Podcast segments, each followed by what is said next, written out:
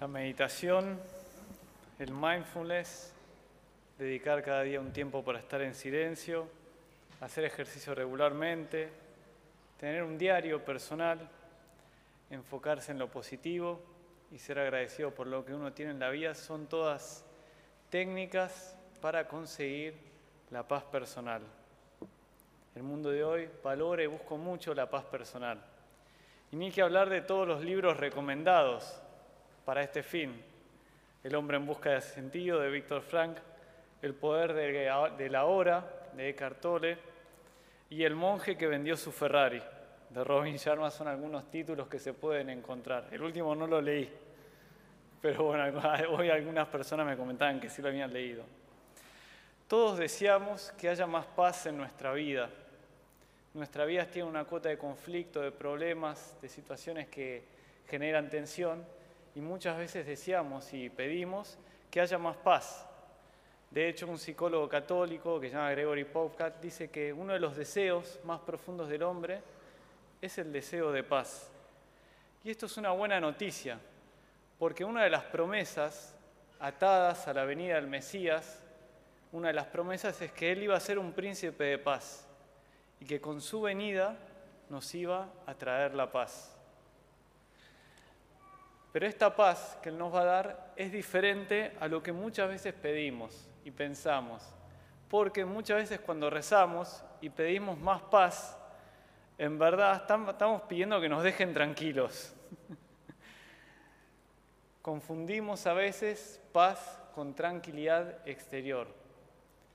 Pero la verdad es que uno puede tener toda la tranquilidad exterior, puede estar sentado o estar pasando un tiempo en un lugar muy apacible, en un paisaje muy lindo, con todo lo que uno le gustaría tener exteriormente, pero si no hay paz dentro nuestro, si no está algo en orden dentro nuestro, no vamos a poder disfrutar nada de esa tranquilidad y no vamos a tener paz.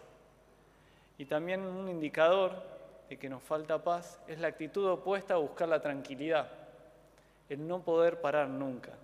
Volvemos del trabajo y buscamos algo para hacer, terminamos con eso y buscamos otra cosa para hacer y terminamos y otra cosa y otra cosa y otra cosa y no podemos frenar porque nos falta paz.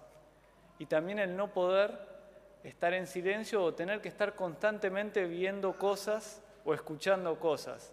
Vemos una serie de Netflix, después una película, después prendemos música y ni siquiera nos animamos a hacer las tareas del día a día en silencio.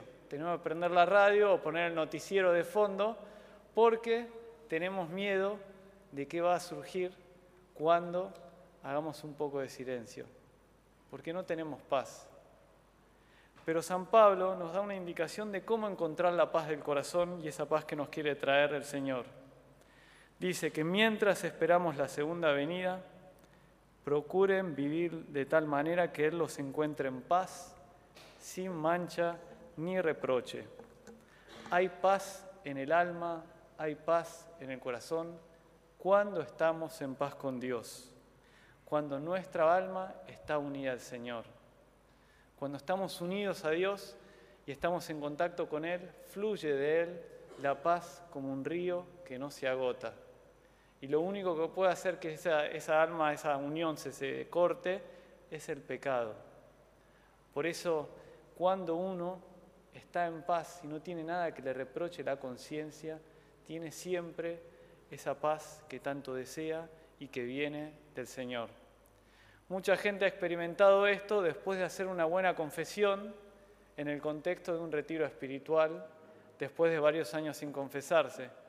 He escuchado varias veces a lo largo de años mucha gente que me ha dicho, Padre, después de la confesión de ayer, ayer a la tarde, esta noche dormí como un bebé, como no dormí hace años.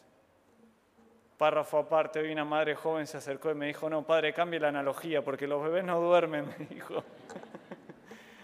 Pero bueno, cuando estamos en paz con Dios, hay mucha paz dentro nuestro. Y el Evangelio nos dice cuál es la tarea para conseguir esta paz que ustedes ya se irán imaginando. Juan el Bautista dice, preparen el camino del Señor, y dice que la gente iba a Él para recibir un bautismo y confesando sus pecados. Entonces, si queremos recibir la paz de Dios, tenemos que preparar en este tiempo una buena confesión.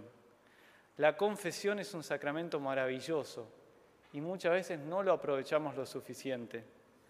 El escritor inglés Chesterton, que fue un converso de adulto al catolicismo, cuando le preguntaron, ¿por qué te convertiste? Él decía, dice, para deshacerme de mis pecados. No hay ningún otro sistema religioso que haga realmente desaparecer los pecados de las personas. Él supo valorar el gran sacramento de la confesión. Entonces, ¿cómo hacemos para sacarle jugo en este tiempo a la confesión? Y hay que prepararla.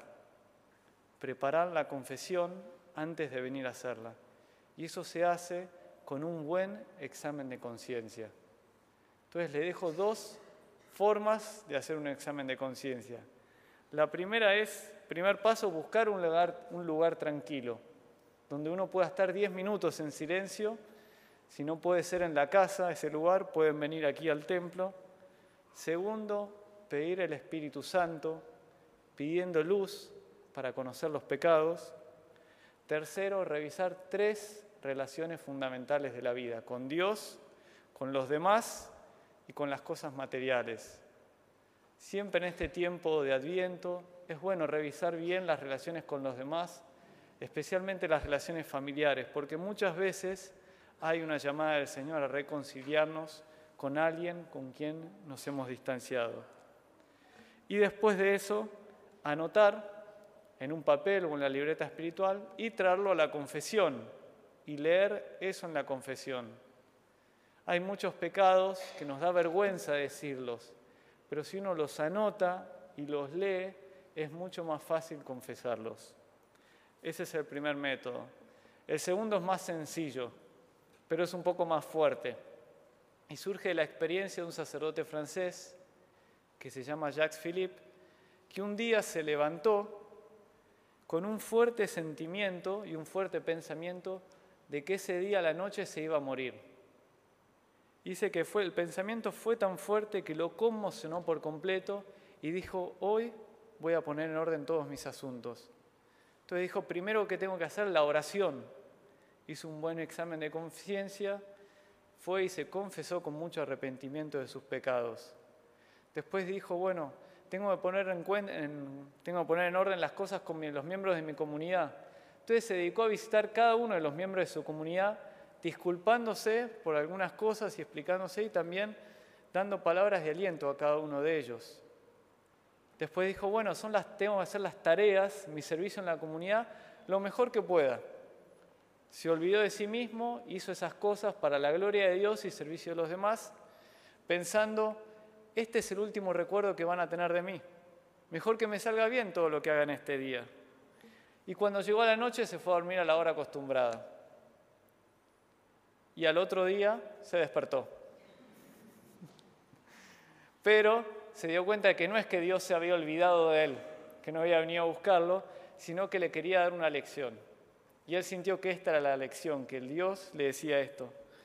Mira con cuánto fervor has rezado ayer Mira cómo has podido llenar cada minuto de tu jornada con todo el amor del que tu corazón es capaz. Mira cómo has sabido verme en cada uno de tus hermanos y servirlo con todo tu corazón.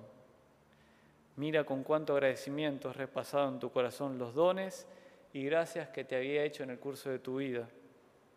Mira con qué seriedad y aplicación has arreglado tus asuntos, sobre todo aquellos que habías dejado pendientes de hace mucho tiempo y que por tu negligencia hubieran podido ser ocasión de caída para tu entorno. Mira finalmente qué rápido la importancia de las cosas materiales y humanas se derrumbaron para ti ante la hora de tu muerte y cómo yo he sido tu único sustento en esa hora, tu Dios y tu Creador. Y él cuenta que una vez al año vuelve a hacer este ejercicio después de esta experiencia. Entonces, segundo método, los invito a que fijen un día y que se despierten ese día y digan, hoy es el último día de mi vida. Y que vivan todo el día con esta premisa. Y al final del día anoten los aprendizajes y las luces que el Señor les ha dado y las cosas que les ha mostrado. Ese es el segundo método. Entonces pidamos el don de la paz con Dios, con los demás, la paz que viene de Él en esta Navidad y preparemos el corazón haciendo una buena confesión.